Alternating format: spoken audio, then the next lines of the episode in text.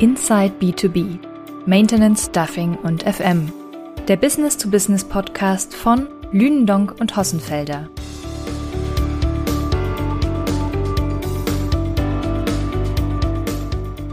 Corona begleitet Wirtschaft und Gesellschaft seit beinahe zwei Jahren. Die letzten Monate waren geprägt von schnellen Reaktionen, dem Übergang in das Remote-Arbeiten und die Vorbereitung auf die Rückkehr ins New Normal. Auf diese Impulse hat die deutsche Wirtschaft je nach Branche sehr unterschiedlich reagiert. An verschiedenen Stellen kann beobachtet werden, wie wichtig Prozesse sind, die in der breiten Öffentlichkeit sonst nur am Rande wahrgenommen werden, wie etwa die Logistik für Grundnahrungsmittel oder die Reinigung von Gebäuden. Lünendonk und Hossenfelder beobachtet seit beinahe 40 Jahren B2B-Service-Märkte wie Managementberatung, Wirtschaftsprüfung, IT-Services aber auch Zeitarbeit und Facility Management. Heute sprechen die Marktforscher darüber, wie sich die Corona-Krise auf die Branchen ausgewirkt hat und was ihnen im Vergleich aufgefallen ist.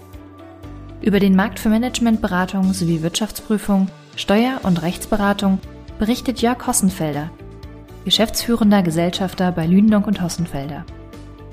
Der Markt für IT-Services und IT-Beratung wird beleuchtet von Mario Zillmann, Thomas Ball spricht über seine Sicht auf die B2B-Segmente Facility Management und Instandhaltung. Die Lünendonk-Expertin Lena Grumm schließt die Runde mit ihren Einschätzungen zum Markt für Personalservices und IT-Freelancern ab.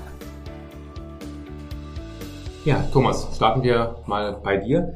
Du beschäftigst dich ja bei uns mit den äh, Märkten Facility Management und Industrieservices. Wie ist es denn in diesen beiden Märkten äh, jetzt gerade im Hinblick auf die Corona-Krise ergangen? Ja, im Rückblick war überall große Verunsicherung. In Teilen kann man das durchaus auch als Angst beschreiben, denn wir haben ja da viele Unternehmen, die Mitarbeiter haben, die auf 450 Euro Basis arbeiten mit Zeitarbeitskräften. Da haben sich viele Unternehmen gerade bei den üblichen Renditen schon die Frage gestellt, wie lange halten sie bestimmte Dinge da? Das war natürlich die initiale Schocksituation. Dann war aber auch schon relativ schnell Schluss mit den äh, Gemeinsamkeiten, die man so für die Märkte und für die Unternehmen innerhalb der Märkte sehen kann. Denn in den Facility Services wurde relativ schnell klar, dass auch leerstehende Gebäude weiter bewirtschaftet und instand gehalten werden müssen müssen. Das fängt bei der Gebäudetechnik an, die kann man nicht einfach stillstehen lassen, ähm, aber auch nur wenn Minimalbetrieb weiterläuft, dann muss äh, gereinigt werden, dann muss der Zugang kontrolliert werden. Ähm, wir sprechen über eine Situation mit großem Hygienebedarf, wo auch viel desinfiziert werden muss. Also das, ähm, da ist es relativ schnell klar geworden, es geht weiter und es geht äh, mit einer hohen Taktzahl und Ausschlag weiter. Und für den Restart waren dann natürlich Kontakterfassung, Abstandssicherung, Dokumentation, äh, solche Dinge essentiell.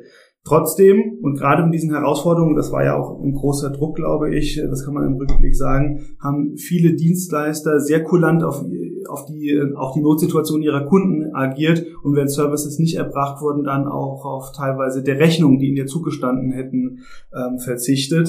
Und wenn man das so dann im, im, Rückspiegel betrachtet, sind die Umsätze der Unternehmen um 2,4 Prozent im Durchschnitt zurückgegangen. Das ist nicht viel, ist aber ein Ausrufezeichen, weil es überhaupt das erste Mal, seit wir den Facility Management Markt beobachten, und das ist das Jahr 2004, äh, zu Umsatzrückgängen überhaupt ähm, gekommen ist. Im Industrieservice stellt sich es ein bisschen anders dar. Da waren von heute auf morgen sehr viele Werke dicht. Das heißt, der Dienstleister konnte gar nicht aufs Werkstor rein. Industrieservice ist viel Projektgeschäft. Projekte wurden von heute auf morgen abgesagt, verschoben, ähm, verändert. Und das hat sich dann auch in sehr deutlichen Umsatzrückgängen von im Durchschnitt äh, fast zehn Prozent bemerkbar gemacht. Aber vielleicht jetzt erstmal ähm, genug für Facility Management und äh, Instandhaltung. Mario, wie ging es denn den IT-Beratungs- und den IT-Service-Unternehmen? Aus der Perspektive des IT-Dienstleistungsmarktes hatte Corona durchaus einige vielschichtige Entwicklungen genommen. Wenn ich mal aus der Perspektive der Kundenunternehmen, also der, der Kunden der IT-Dienstleister antworte, war die Corona-Krise für viele sicherlich ein Treiber von Veränderungen. Also wir haben auch in der Vor-Corona-Krise gesehen, dass zwar sehr viel digitalisiert wurde, aber es, es fand schon, fanden sehr viele punktuelle Digitalisierungsthemen statt und weniger der allumfassende Transformationsprozess mit einem klaren Fokus. Das ist durch Corona aus meiner Sicht verändert Viele Unternehmen haben auch gerade im Lockdown festgestellt, dass sie mit der, mit, dass sie mit ihren aktuellen Prozessen, beispielsweise wenn wir auf das ganze Thema E-Commerce äh, schauen, wie man auch seine Produkte und Dienstleistungen verkauft, an ihre Grenzen stoßen, wenn physische Absatzkanäle wegfallen. Das war sicherlich ein Treiber, um auch das Thema E-Commerce nach vorne zu bringen. Wir haben auch gesehen, wenn es um die ganze Kosten- und Situation geht, also wenn wir über, über Effizienzthemen sprechen, dass beispielsweise in der, in der Industrie das, das ganze Thema Internet of, of Things, Industrie 4.0 enorm angezogen ist. Also auch im letzten Jahr haben Unternehmen jetzt tatsächlich auch stärker damit begonnen, ihre Produkte, ihre Maschinen, ihre, ihre Anlagen, auch vielleicht ein spannender Punkt auch, auch zu deinem äh, Industrieservice-Markt, mit Sensoren zu bestücken, um Daten zu sammeln. Also das Thema Industrie 4.0 zieht an, das vielleicht mal so aus der Kundenperspektive. Das führte natürlich dazu, dass die IT-Dienstleister tatsächlich auch in der Corona-Krise gewachsen sind. Also wir haben ein durchschnittliches Umsatzwachstum von 4,9 Prozent für das Jahr 2020 und das ist schon ähm, erstaunlich. Und das hängt natürlich auch, auch damit zusammen, dass Unternehmen in Krisenzeiten tatsächlich auch Zukunftsinvestitionen in neue Technologien, in Veränderungen wahrgenommen haben und auch durchgeführt haben. Ähm, hervorzuheben vielleicht sicherlich das ja, naheliegendste Thema, der digitale Arbeitsplatz. Da hat die IT auch gezeigt, dass sie auch der die Enabler-Funktion hat, um im Grunde auch in, in, in so einer Situation Lockdown dann auch die Mitarbeiter dazu, dazu zu befähigen, äh, vom ähm, Heimarbeitsplatz zu arbeiten, aber eben auch, um Projekte überhaupt durchzuführen. Das ganze Thema Collaboration Tools, das ganze Thema virtuelles Arbeiten ist jetzt für IT-Dienstleister per se nichts Neues. Also auch Softwareentwicklung fand schon sehr viele Jahre vorher auch virtuell statt. Aber quasi die Kunden dazu zu befähigen, auch Projekte im Lockdown umzusetzen, was wir dann auch ab dem dritten Quartal sehr stark gesehen haben, das war sicherlich ein Punkt. Hinzu kommen dann auch äh, Themen, was wir, was, wir sehen, Cloud-Migration, also ein, wirklich ein stärkerer Shift auch in Richtung Cloud und das ganze Thema vor allem Softwareentwicklung, was einer der entscheidenden Faktoren war auch für das Wachstum des IT-Dienstleistungsmarktes. Ja, kommen wir jetzt mal nach Facility Management, Industrieservice, jetzt über die IT auch auf einen sehr, sehr wichtigen Markt, ähm, den wir schon seit sehr langer Zeit untersuchen, den Markt für Personaldienstleister. Lena, du hast bei uns die, die Verantwortung für den, für den Markt für Personaldienstleister. Ähm, wie ist denn dein Blick auf die Marktentwicklungen gerade im letzten Jahr? Ja, da müssen wir das Ganze etwas differenzierter betrachten. Und zwar analysieren ja nicht nur den Markt für Zeitarbeit, sondern auch für IT-Freelancer-Vermittlung. Und die beiden Marktsegmente haben sich während der Corona-Pandemie auch unterschiedlich entwickelt.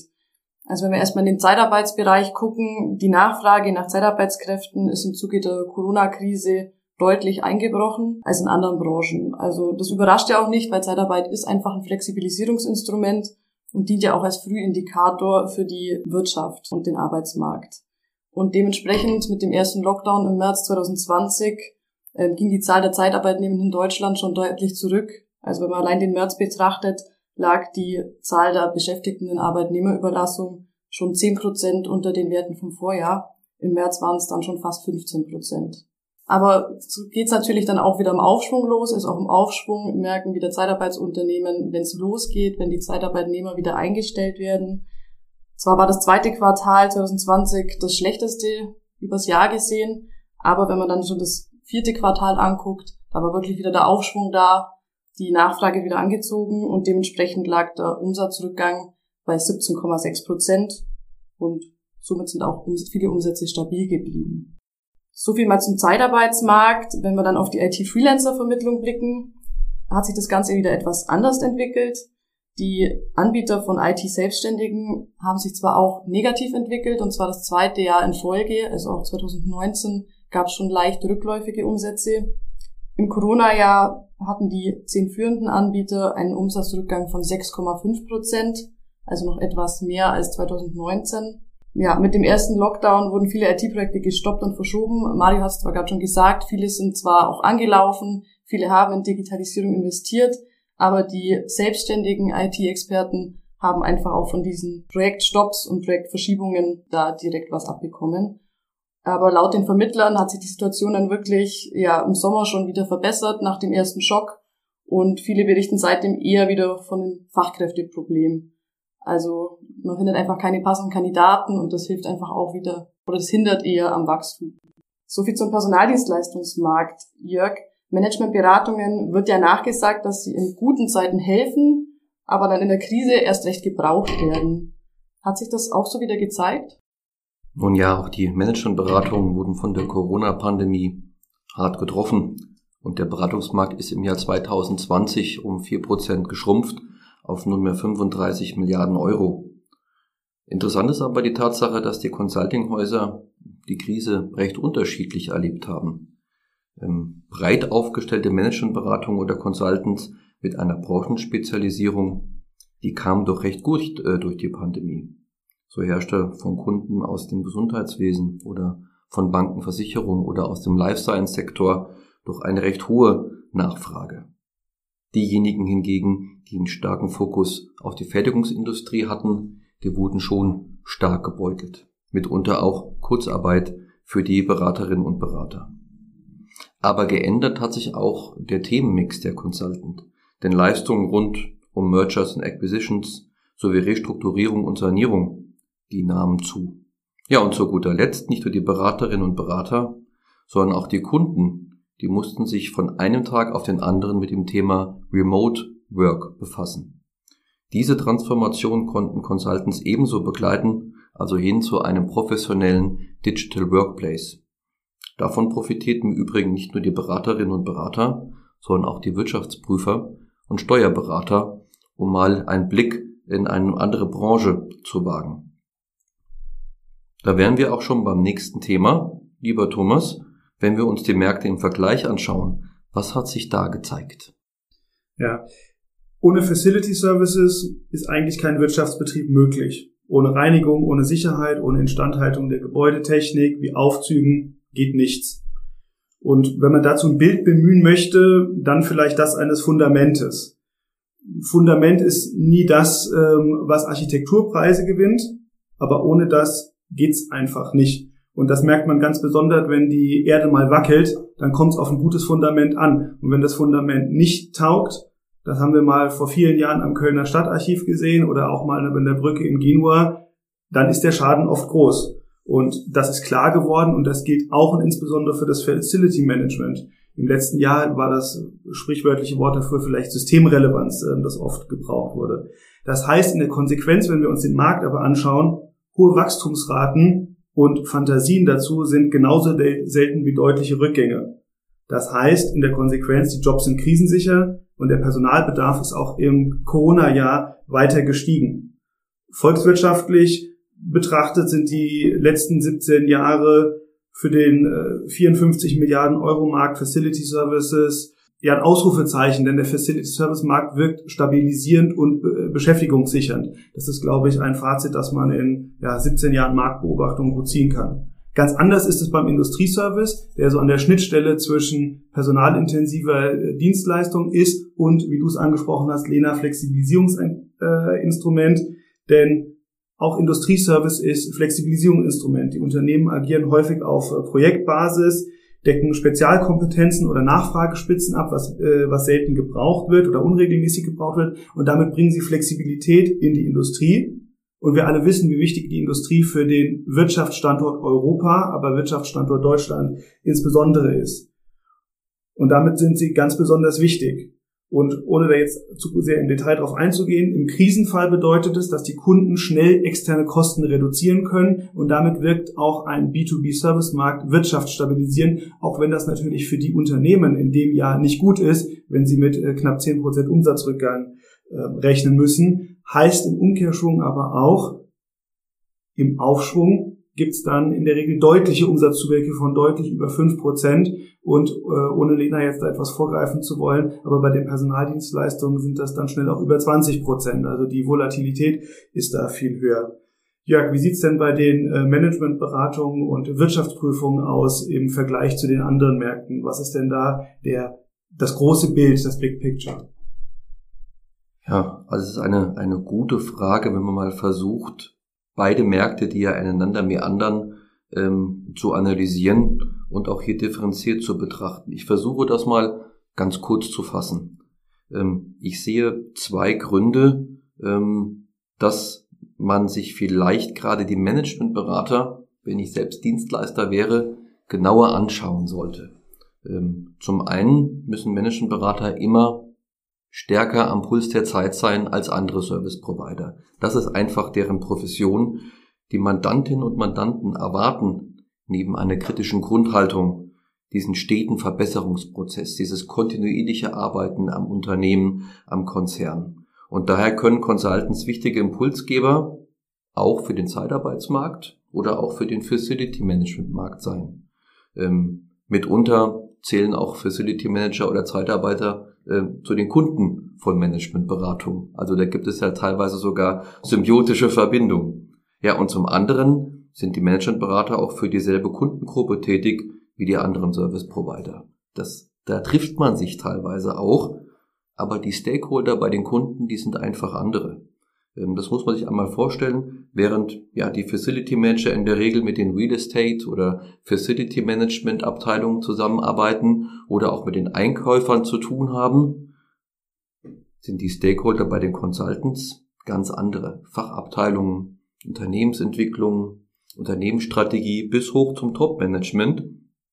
Da bekommen die Beraterinnen und Berater extrem viel mit und das strahlt sich natürlich dann auch in bestimmten Facetten auch auf die Immobilienbewirtschaftung aus. Und hier entsprechend sich zu vernetzen oder auch mit den Beratern selbst zu kommunizieren oder einfach deren Analysen und Trends auf sich wirken zu lassen oder zu verinnerlichen, ähm, das lässt auch die Facility Manager oder die Zeitarbeiter über den Tellerrand hinausblicken und von daher ist das auch nochmal eine ganz besondere Zielgruppe. Und wenn wir uns anschauen, dass auch Wirtschaftsprüfer und Steuerberater auch mit ganz anderen Stakeholdern zu tun haben und inzwischen auch stärker trotz aller Regulierung beraten, ähm, dann hat man auch hier eine Art Benchmark. Da muss man sich nur anschauen, welche Studien veröffentlicht werden, äh, zum Beispiel von den großen WP-Gesellschaften, den sogenannten Big Four. Da gibt es auch sehr viele Publikationen über den Real Estate und Facility Management Markt. Und von daher würde ich auch gar nicht so stark dort die Grenzen ziehen. Trotzdem gilt es auch hier die Unterschiede ähm, wahrzunehmen und der Blick über den Tellerrand. Die Belena, der hat ja auch noch nie geschadet. Welchen Zusammenhang gibt es denn, wenn wir uns die Wirtschaft anschauen, zwischen den IT-Freelancern, dem Zeitarbeitsmarkt und der deutschen Konjunktur? Ja, ich hatte es vorhin ja schon mal erwähnt, Zeitarbeit gilt einfach als Frühindikator für die deutsche Wirtschaft. Das bedeutet, wenn man sich die Entwicklung anguckt, wie entwickeln sich die, die Anzahl der Zeitarbeitnehmenden in Deutschland und auch die Unternehmen, dann kann man einfach auch schon so ein bisschen vorhersagen, was könnte denn die Konjunktur in den nächsten Monaten machen. Wie sieht es in der deutschen Wirtschaft aus? Also schon allein deswegen lohnt sich auf jeden Fall der Blick auf die Entwicklung der Branche. Aber abgesehen davon gibt es da auch noch was ganz anderes, und zwar auch das Kerngeschäft, Jörg, wie du schon angesprochen hast, die Profession der Managementberatung ist es am Puls der Zeit zu sein. Das Kerngeschäft der Personaldienstleister ist Rekrutierung und das Finden von passenden Kandidaten. Ich glaube, das ist ja aktuell wirklich immer noch einfach das Problem für jede Branche, Fachkräfte und Personalmangel und da auch wirklich die richtige Rekrutierung und das wirklich auch effizient zu gestalten. Und da kann man auf jeden Fall nochmal was von den Personaldienstleistern lernen. Dazu gibt es übrigens auch in unserem Handbuch Facility Management einen Beitrag. Ja, aber Mario, da würde mich jetzt noch interessieren, die IT-Service-Unternehmen, Digitalisierung geht ja auch in jede Branche. Wie sieht's denn da aus? Ja, danke. Ich würde ähm, gerne mal deinen, deinen Ball mit den Fachkräften aufnehmen. Das ist schon wirklich ein Thema, was ein Stück weit die digitale Transformation und auch die, auch die Veränderungsprozesse, die stattfinden, stark behindern.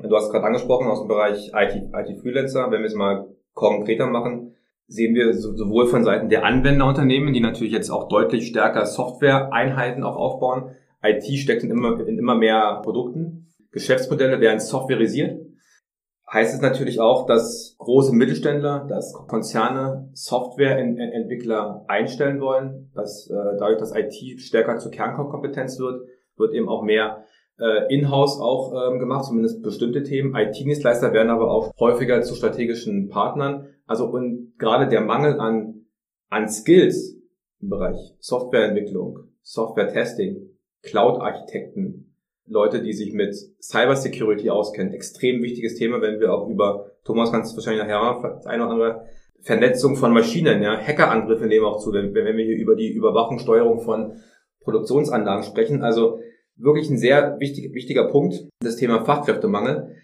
Was wir darüber hinaus feststellen und, und das sehen wir jetzt beispielsweise am Markt für Engineering Service Unternehmen, ähm, wie vorhin schon gesagt, steckt IT in immer, in immer mehr Produkten. Was IT-Dienstleister historisch gut können, ist Software zu, zu entwickeln. Das hatten, habe ich vorhin ja schon gesagt.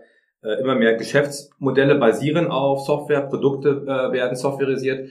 Wir haben, wir werden jetzt im Oktober eine Studie veröffentlichen zum Thema Engineering Services. One Fact Knapp 40 Prozent der befragten Anwenderunternehmen gehen davon aus, dass im nächsten Jahr 2022 der überwiegende Teil ihrer Produkte aus Software besteht. Also Software ist elementarer Wertschöpfungsfaktor. Das heißt natürlich auch für andere, für andere Märkte, Managementberatungen, die ja auch immer mehr in Digitalthemen arbeiten, aber auch beispielsweise Entwicklungsdienstleister, Industrieserviceunternehmen, die ja auch genau in dieser Schnittkante sind aus dem, aus dem Betrieb von Industrieanlagen, aber auch äh, dann auch aus dem Betrieb der sogenannten Operational Technology, die auch immer mehr mit der mit den IT-Backend-Systemen vernetzt ist, wenn wir so über, über äh, Industrie 4.0-Themen sprechen, dass dort eben die Softwarekompetenz extrem gefragt ist und das natürlich auch etwas ist, was auch andere Märkte eben von IT-Dienstleistern lernen können. Wir nehmen im Übrigen natürlich auch seit einigen Jahren eine gewisse Marktkonsolidierung war, auch durch Übernahmen, äh, Industrieservice-Unternehmen verstärken sich um IT-Companies, investieren auch in, auch in Startups, suchen auch IT-Skills. Ohne die geht's auch in den Märkten einfach gar nicht mehr. Das, glaube ich, kann man ganz klar festhalten. Ohne die geht's nicht. Und es, und es ist natürlich am, auch am Bewerbermarkt extrem schwer, diese Skills auch zu, zu rekrutieren. Also geht man, geht man natürlich auch immer häufiger oder wird man immer häufiger den Weg über, über M&A gehen. Und auch gerade im Umfeld von Ingenieurdienstleistungen, Produktentwicklung, auch, auch dort ähm, sehen wir immer mehr Zusammenschlüsse aus IT-Dienstleistern, Managementberatungen, beispielsweise eine Capgemini, die ja nun auch in den Märkten Managementberatung, IT-Dienstleistungen äh, historisch unterwegs ist, verstärkt sich mit einer Altron aus dem, ähm, aus dem Entwicklungsdienstleister-Segment. Das sind schon sehr, sehr spannende Entwicklungen, wie auch die B2B-Service-Märkte auch ähm, ja, ähm, Symbiosen noch aufbauen. Dann nochmal die Frage an dich, Thomas. Was bringt denn aus, aus deiner Sicht so dieser Blick über den, über den Tellerrand? Wenn wir uns jetzt mal so nochmal den, auch den Managementberatungsmarkt anschauen, warum sollte sich ein Facility Service Unternehmen äh, eigentlich damit beschäftigen, was im Managementberatungsmarkt passiert? Ja, äh, danke für die Frage, eine ganz spannende Frage, aber ich vielleicht, äh, bevor ich darauf eingehe, möchte ich noch die, die ganzen spannenden Punkte aufgreifen, äh, eine Art Helikopterblick, äh, die ihr die ihr ja anskizziert habt, denn ähm, wir haben das ja, glaube ich, ganz gut herausarbeiten äh, können oder gesehen, ähm, dass diese Märkte eben nicht trennscharf sind, sondern sich gegenseitig bedingen, ineinander greifen oder äh, das Wort meandern ist mir im Kopf geblieben. Und äh, für den Facility Management Markt gilt mehr als für alle anderen Märkte, die wir beobachten, dass er nachzyklisch ist und vor allem verspätet auf Entwicklungen reagiert. Wer sich also ein Gefühl dafür bekommen möchte, welche Megatrends die früh und viel diskutiert werden, äh, sich denn tatsächlich beginnen durchzusetzen, der, um es positiv auszudrücken, wird im Facility Management Markt fündig. Beispiel ist zum Beispiel ähm, Elektromobilität.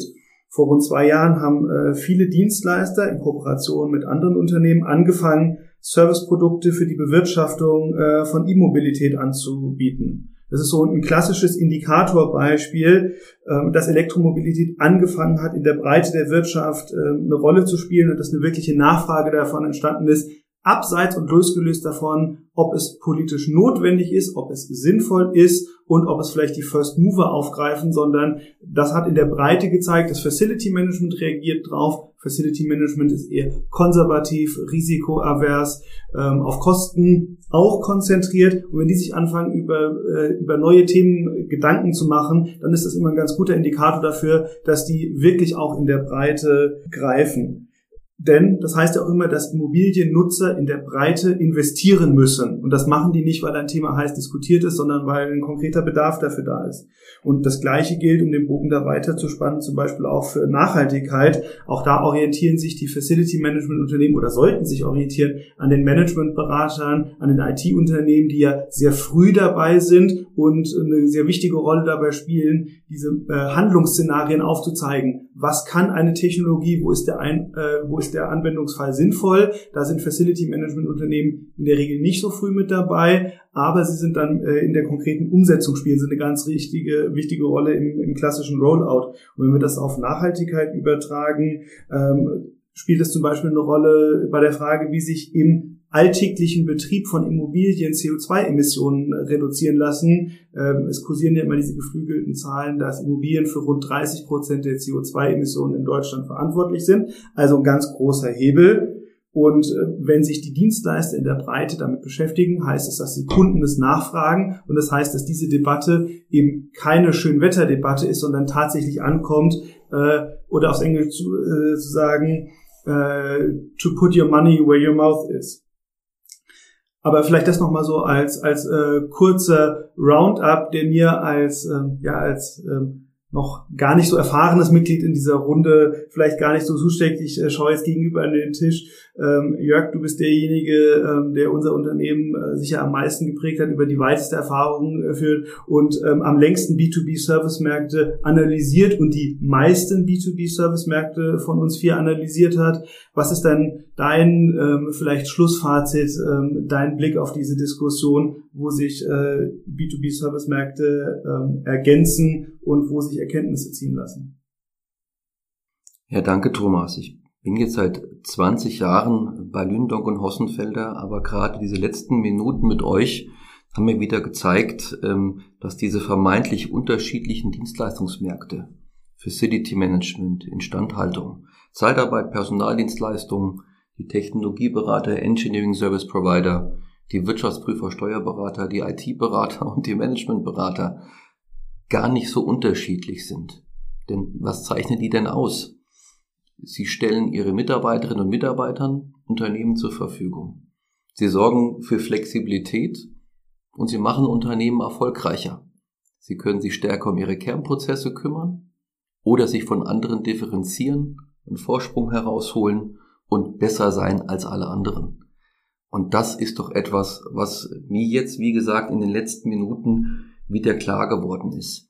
Und da schließt sich dann auch der Kreis, wenn wir uns das Leistungsspektrum von Lünendonk anschauen. Wir sind in der Tat die einzige Marktforschungsunternehmung, die sich mit diesen Business-to-Business-Dienstleistungen so umfassend beschäftigt. Und wir haben heute auch ein paar Mal über den Blick über den Tellerrand ähm, gesprochen. Ich glaube, einige unserer Kundinnen und Kunden schätzen uns auch, weil wir eben nicht nur sehen, was in einem Markt passiert, sondern auch in dem benachbarten. Und dieses Outside-In ist kostbarer denn je. Von daher zurückblickend auf diese Runde ähm, ist es sehr spannend zu sehen, was passiert ist. Es ist spannend zu sehen, wie die Dienstleister die Pandemie bewältigt haben. Und ich glaube, es ist spannend zu sehen, wie es sich denn in den nächsten Jahrzehnten weiterentwickeln wird. Lena, Thomas, Mario, vielen Dank für die tolle Runde. Und Sie, liebe Hörerinnen und Hörer, vielen Dank für Ihr Interesse. Machen Sie es gut. Hat wirklich Spaß gemacht. Danke. Ja, danke euch. Danke, tschüss.